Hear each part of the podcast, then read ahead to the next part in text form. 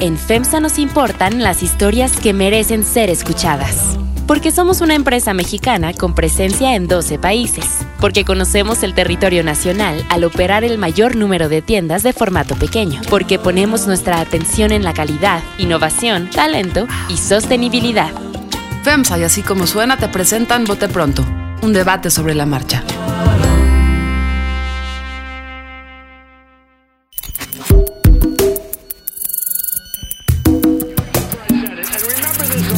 Carlos Puch, María Scherer Ibarra,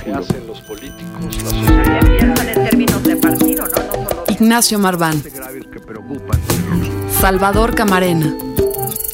Este era uno de los grandes orgullos del gobierno de Peña Nieto. Este gobierno asociado con la corrupción. Es que no sirve para hacer política. En Bote Pronto. Un debate sobre la marcha. Bienvenidos a Bote Pronto, ¿cómo están? Salvador Camarena, buenas. Hey, Carlos. buenas María a todos. Scherer, ¿cómo estás? Hola. Nacho Marván, ¿cómo Bien, estás? ¿cómo están todos? Bueno, vamos a hablar muy rápido, es muy difícil especular. Hay elecciones hoy, creo que las elecciones en Estados Unidos son nota en México por, por, por lo que está pasando con los migrantes, porque el, el líder del mundo mundial está loco y ha hecho de estas elecciones algo muy importante para su vida. Entonces, echémonos eso rápido y nos regresamos al país. Algo que decir, algo que esperar, ¿qué es lo mejor que podría pasar hoy? Lo mejor que podría pasar. No, pues creo que nuestros escenarios con Trump es que nos va mal o nos va peor, ¿no? Básicamente, entonces, si, si le va mal y si va a tener un poco cuesta arriba la reelección para 2020, pues se va a poner más, se va a poner más Trump. ¿no? Entonces no, no me parece que sea una, una buena noticia en ningún sentido. Sí, Salvador. yo creo que hay que esperar los resultados, las tendencias, para no cantar ningún tipo de víspera. Ya nos pasó. Sí, ya, Ya nos ya lo pasó. Entonces, como para qué que fuéramos al New York Times con aquella agujita que de repente se pasó de un lado a otro a lo largo de la noche. Y pues insistir quizá en que aquí hemos perdido de vista varias oportunidades para tener un Senado que digamos más o menos esté atento a eso, un Senado que entienda lo que está pasando en el sur también y entonces vea que va a haber tarde que temprano tiendas de campaña del ACNUR, ¿no? No sé si en Chiapas, en Oaxaca, Sí, sí, que en Tabasco, en Hidalgo, en la ruta que puedan tomar eh, los migrantes. Entonces, tiempos complejos, pero hasta no verlo de la noche, como dice María. Trump, en todo caso, saldrá pues ahí a tratar de eh, hacer del resultado algo que le beneficie de cara a dentro de dos años. Nacho. Pues mira, yo creo que lo de, lo de los migrantes, si ganan los republicanos, pues nada más se va a poner peor, digamos, va a ser más difícil. Pero aún ganando los demócratas, este, los campamentos en Tijuana, en el norte del país, este, todo el mundo va a instalarse ahí y no creo que vayan a pasar tan fácil. Entonces ahí el resultado de la elección eh, para efectos internos en términos de migrantes no le veo mayor eh, repercusiones. Aparentemente lo del tratado, gane quien gane, estaría saldado. No estoy seguro, pero termina. Quería yo hacer un Po- comentario po- sobre eso. podría- Aparentemente, digamos, no es tan eh, sensible como lo de los migrantes, digamos, puede haber, a lo mejor no se firma tan rápido, pero no puede haber al- algún ajuste. Y lo que yo sí creo es que está en juego la reelección de Trump. Muy difícilmente veo si ganan los demócratas que se reelija y eh, se le reduce el margen de acción, que tampoco ha tenido tanto margen de acción. O sea, aún con mayoría republicana en las dos cámaras, sí ha hecho sus cosas, pero tampoco ha podido sacar otras, como el propio muro, por ejemplo, en un momento determinado. Entonces, este, lo que veo que está más en juego es la posibilidad o no de reelección de Trump. Yo solo apuntaría a algo que creo que puede afectar a México y al nuevo gobierno, que es lo del tratado. Es decir, los demócratas eh, no son fans del tratado, nunca lo han sido. Van a ser menos si es que gana la Cámara de Representantes a partir de que esto es que Trump ha presumido como uno de sus grandes log- logros y creo que se puede atorar. Es decir, creo que ahí hay un nivel de incertidumbre que creo que debe preocupar a México eh, porque no va a ser sencillo, digamos. No, no vimos a ninguno de los líderes demócratas celebrando la firma del tratado cuando, cuando se acordó con los tres países. Eh, creo, creo que da otro pedazo de incertidumbre. A mí eso me preocuparía. Es, creo que es lo que más me preocupa de lo que pase.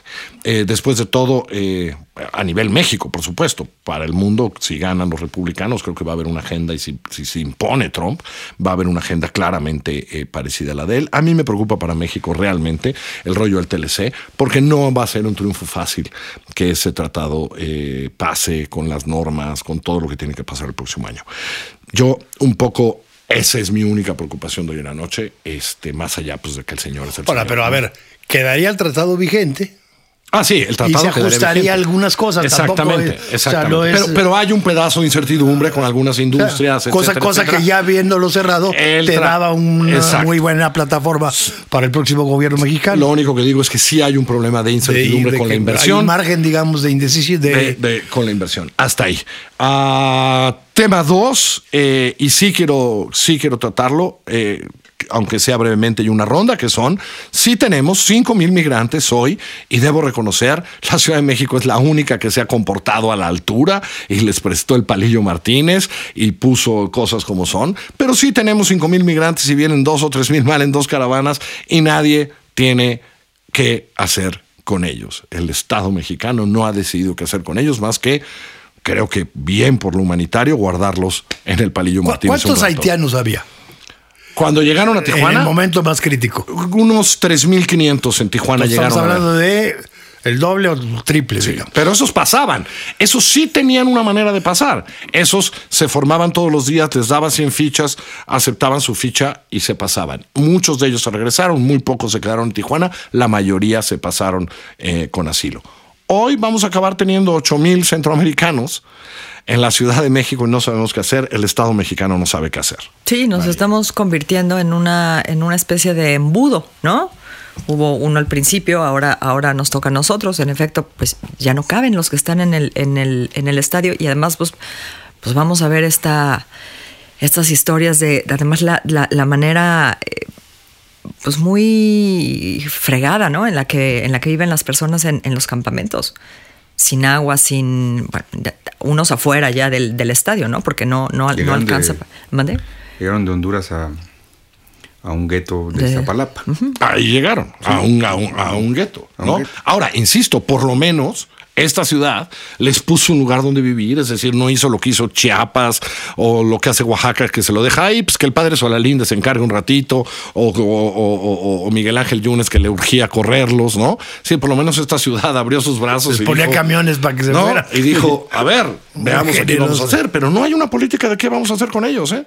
Es el peor momento, ¿no? El limbo más, eh, digamos, pronunciado de- del abandono de la presidencia del señor Peña Nieto y eh, una agenda que no le, por supuesto que a Andrés Manuel no le interesa ahorita acercarse mucho porque no, no hay ninguna ganancia de inmediato, no tiene ahí sí otros mecanismos legales que requiere para una atención. Y no sé, eh, Nacho, siquiera el entendimiento del posicionamiento de México en un plano global, en un plano regional en América Latina. No sé si Andrés Manuel, eh, Yo creo que ha sido. Marcelo lo dudo. Eh, en el sentido de que le doy el beneficio de la duda, Pues, pero Andrés Manuel A no ver, me queda ver, claro que entienda Ma- Ma- qué significa Marcelo, en este- Centroamérica. en esto tiene una ventaja, está casado con la hondureña, ¿eh? Sí. Sí, sí, pero de- No, no, que fue ver, protagonista no. en el golpe no, de Celaya y todo, es decir, era el que embajador está muy aquí. claro y ha sido público un planteamiento de mediano y largo plazo de inversión en Centroamérica, pero eso, es- eso está muy bien y puede ser la salida efectiva, pero en lo inmediato no está fácil que hacer, ¿eh? Sobre todo si no sabemos qué comprometieron con Trump. En lo- en lo inmedi- todavía no están ahí en el tome. No, ya tuvo Marcelo su reunión con toda la CEPAL y los ministros de Economía de Centroamérica y los ministros de Relaciones de Centroamérica. Hay un plan ahí, digamos, en donde aparentemente puede haber posibilidades de que lo apoye Trump. Pero eso no tiene ningún efecto inmediato. Sí, Ninguno. claro. Sí, ninguno. Está, Sí. está bien, por ahí va la salida. Pero ¿qué vas a hacer? Este, de aquí a estas ocho mil gentes se van a quedar aquí, se van a ir a la frontera. Este, ¿Cómo las vas a absorber? ¿Cuántas puedes absorber en términos de asilo y demás? Pues no más de una tercera parte, supongo. Pero no quieren venir quedarse Pero, aquí. pero no solo eso, No, yo creo que la lección, que- y, y- y yo creo que el Estado mexicano también tiene que pensar en la lección que da. Es decir, estas caravanas son exitosas. eh, porque evitan el abuso al que son sometidos los centroamericanos. Si tú vas en este grupo... O los migrantes en el mundo en general. No te van a robar, no te va a agarrar la migra y te va a entregar al cártel, no te van a agarrar los traficantes. Entonces, estos grupos que además pues, no ahorraron los 5 mil dólares para agarrar el tráiler, se suben a estas caravanas porque, porque funcionan y ya Y van llegaron aquí seguros. y son malos y son malos ejemplos, ¿no? Entonces, sí tenemos que encontrar una manera que no yo no tengo una solución, pero lo cierto es que hoy vamos a tener a 6 mil hondureños, a 7 mil, a 8 mil en los próximos días y salvadoreños y tal, sin nada que hacer, ¿no? Y la izquierda tiene un compromiso con ellos, ¿no? Pues debería tener la izquierda un compromiso con ellos, ¿no? Un compromiso En que no teoría lo vemos, tiene, ¿no? más bien tiene que El hacerlo compromiso de efectivo. nuestra izquierda en la Ciudad de México es guardarlos ahí. Pero ¿qué hace la izquierda en el ¿Y gobierno a partir dura del eso? primero de diciembre? Sí, exacto. Sí, porque ¿Cuánto ellos mismos yo no creo que quieran eternizarse en la Ciudad No, de no, México. ¿cuánto No. dura eso? ¿No? ¿Una semana? ¿Diez días? Muy complicado. O sea, ya se recuperan y dicen, pues lo que sigue. Y si llegan allá, la cosa se va a poner peor porque ningún estado de la frontera va a hacer lo que la Ciudad de México hizo. La Ciudad de México lo hace también porque sabe que no quieren quedarse aquí. Ahora, lo que lo- tú ves las imágenes y transmiten éxito. Sí. Eh, sí, sí, O sea, sí. todo lo que tú decías, se arroparon, se Claro, cuidaron. ya están aquí, están a la mitad del rompieron la camino. barrera, están cada vez más cerca. Este, Ellos sienten que están en la mitad del camino. No hablan, digamos, de, de la marcha, sino del éxodo. O sea, No piensan regresar y van a la tierra A prometida. la ¿oye? siguiente etapa, sí.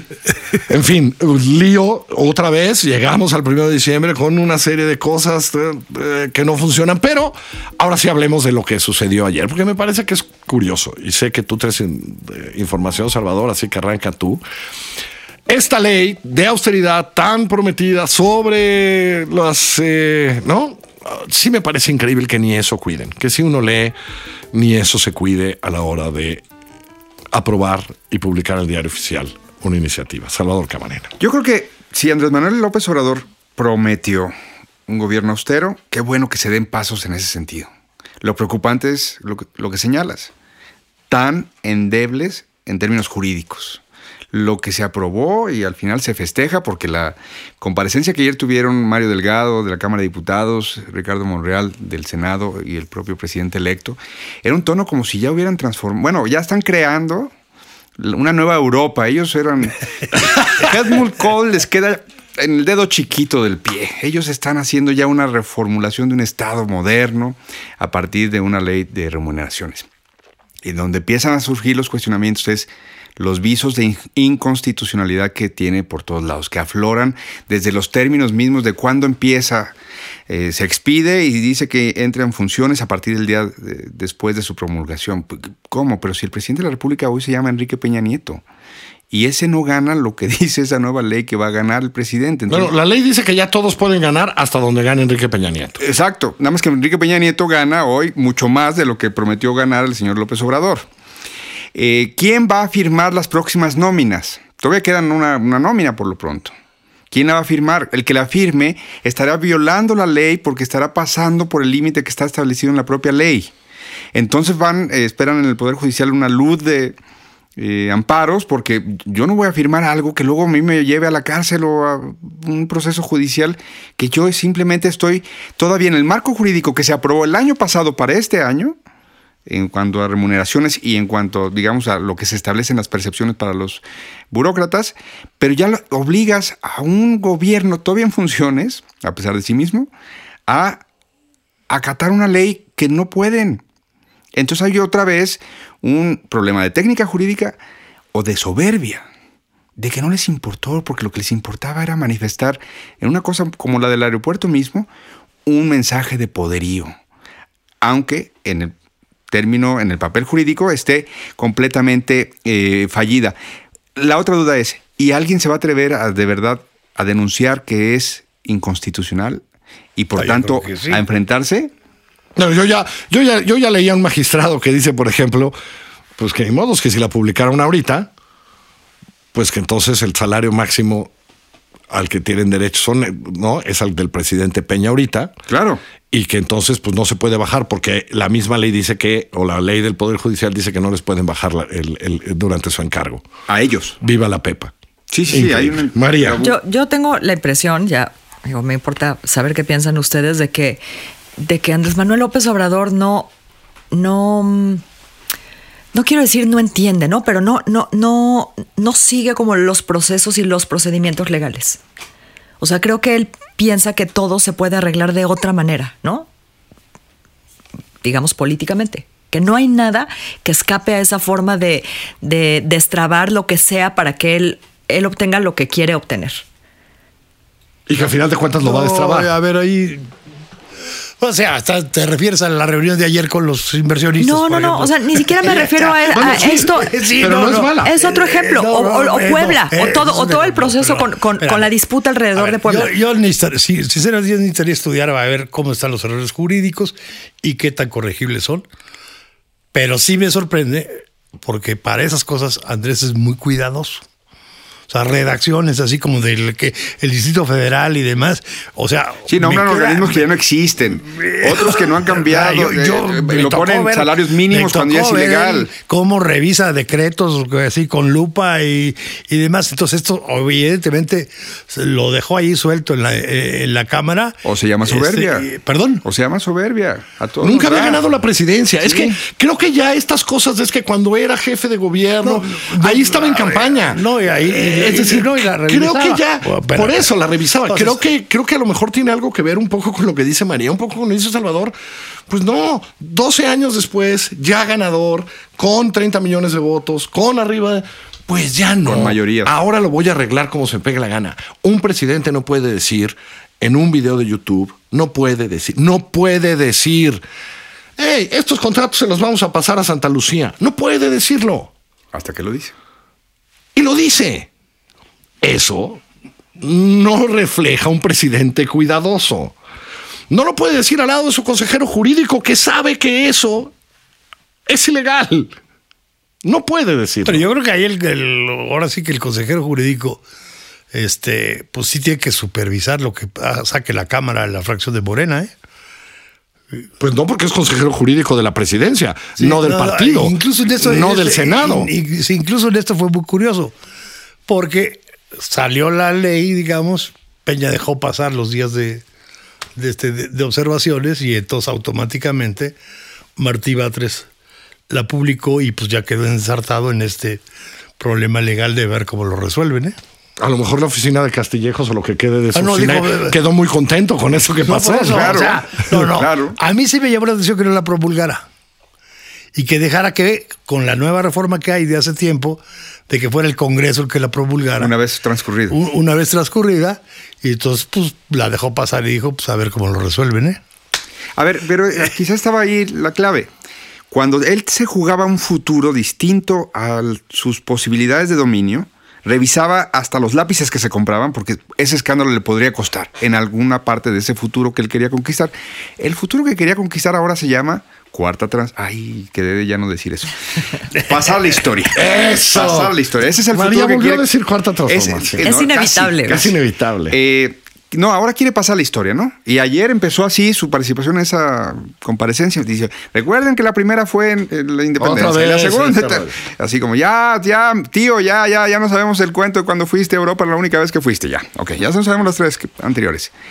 Y como ahora quiere pasar la historia, dice, ahora sí no va a importar seguir los caminos convencionales porque ya no me van a costar si tengo las mayorías en los congresos, el presupuesto en la otra mano, una prensa disminuida, una oposición desaparecida, unos empresarios arrastrados es increíble. que Lo de- salieron, lo de y los empresarios salieron en su rueda de prensa y vamos a irnos a los tribunales y esto, no sé qué. Y ahora van ahí, a- oye, y si hacemos un cochupo entre tú y yo y tú Y me lo solo pasas? seis años. ¿Te suena que esa es la explicación de que le vale lo legal? Eso que dice Camarena. Me suena María? un poco, además tiene el tiempo encima, ¿no? Tienes seis años para transformar un país.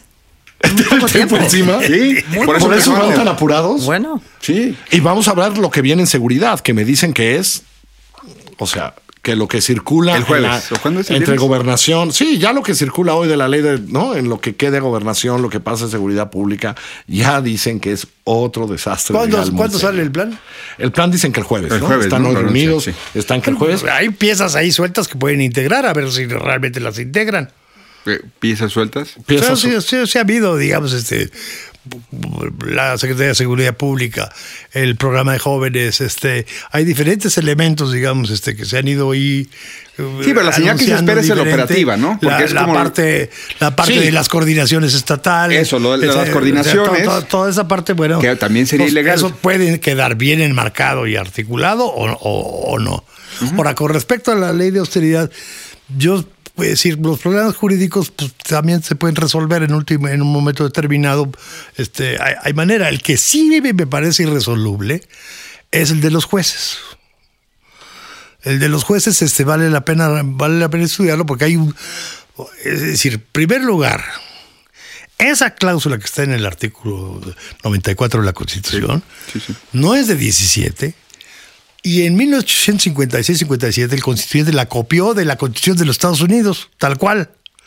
De ahí viene, no viene de Juárez. La que blinda a los La, que- jueces la de magistrados. la no reductibilidad de tu salario durante el tiempo del encargo es un principio sajón de, de de la justicia sajona de mucho tiempo y lo tomamos, la copiamos tal cual de la Constitución de los Estados Unidos. Hay un caso muy interesante en Estados Unidos en 80 en donde les redujeron el salario a los jueces y acabaron ganando el, este, litigio. el litigio en el principio de reductibilidad. Esa es una parte. Entonces, por el principio es durante tu encargo, no te lo pueden, no te lo pueden, este, no, no, no te lo pueden reducir. Y reducir. aquí, por más que le hayas modificado el otro lado, si no modificas el 94, simple y sencillamente yo no, Sí, veo, pero- que, yo no veo que haya manera. Y la otra es, el otro debate ahí es, los jueces pueden ser juez y parte. Exacto, pueden La- llevar su el caso a sí precedente, mismo. el precedente norteamericano dice, Nacho, sí, pero- como no hay sustituto, ahí tiene que Nacho, ser. pero también me parece que está bien eso para la revista Alexia, pues, para la revista de Legis Legislis, debe haber una de esas. A mí me parece que ahí esta lo tomé. es la actitud política, que esta es la actitud política de un gobierno, que me quedo con lo de María, que me parece lo mejor de hoy, que le vale madre. Esto prometí, esto voy a hacer. Si tiene 40 errores, que me importa? Hoy en el Diario Oficial de la Federación hay otro acuerdo publicado por, Mario, por Porfirio Muñoz Ledo que es un desastre, ¿no? Que le van a preguntar por el cuarto informe de gobierno al presidente. Hay una soberbia, hay una arrogancia que creo que va a tener sus costos. Y los costos, algunos serán para el país, pero muchos serán para ellos. La verdad. Y hay la ausencia de otro discurso, porque lo que decía Nacho es importante, es decir, por más que nos acostumbremos al nuevo modo, a la, a la nueva manera de gobernar, pues recordar que si no eh, homologan los artículos y si no se queda, pues para empezar ya esto es un entuerto, digamos, contradictorio. Que, que era absolutamente evitable. Que eso, y que es exacto, que tienen mayorías, ¿por qué no O sea, lo hicieron de todavía? sí- de por sí vas a jalar un, Claro. a mover una serie de intereses con, con Lo una hecho discusión todo. como esa, ¿por qué no lo haces Bueno, bien? ya no lo hicieron No, bien. no es, no es explicable. ¿eh? Pero la otra que creo que no hace falta explicable. es. Eh, Sí, sí es explicable, hay, un- hay una explicación detrás de esa locura. este, lo otro que es eh, una gran omisión, creo que de López Obrador, es una cosa es prometer una austeridad y luego todavía no tener un discurso ya en los hechos de a, a dónde va, a- cuál es la tierra prometida para decirle a toda la burocracia, vas a ganar menos, pero quédate. Quédate porque vamos a hacer así, vamos a cambiar así.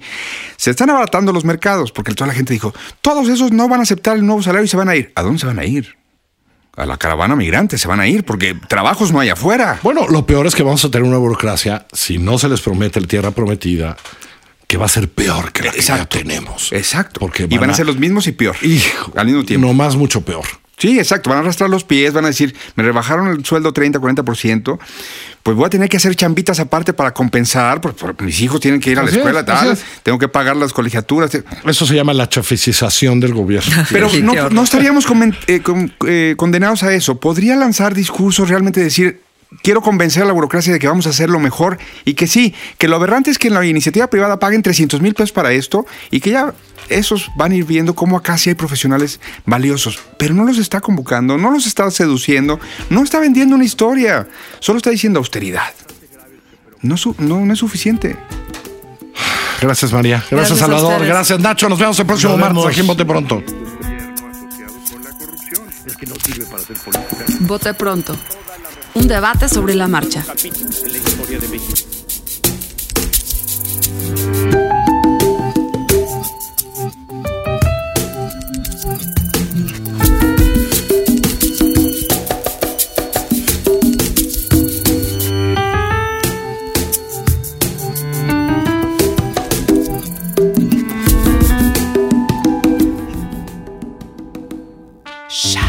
En FEMSA nos importan las historias que merecen ser escuchadas. Porque somos una empresa mexicana con presencia en 12 países. Porque conocemos el territorio nacional al operar el mayor número de tiendas de formato pequeño. Porque ponemos nuestra atención en la calidad, innovación, talento y sostenibilidad. FEMSA y así como suena te presentan Bote Pronto, un debate sobre la marcha. Si te gusta escuchar el bote pronto, te va a encantar escuchar Peras y Manzanas, el análisis de la realidad económica del país con Valeria Moy. Busca Peras y Manzanas en nuestra página en así como suena.mx, en Spotify, en iTunes y en nuestra aplicación.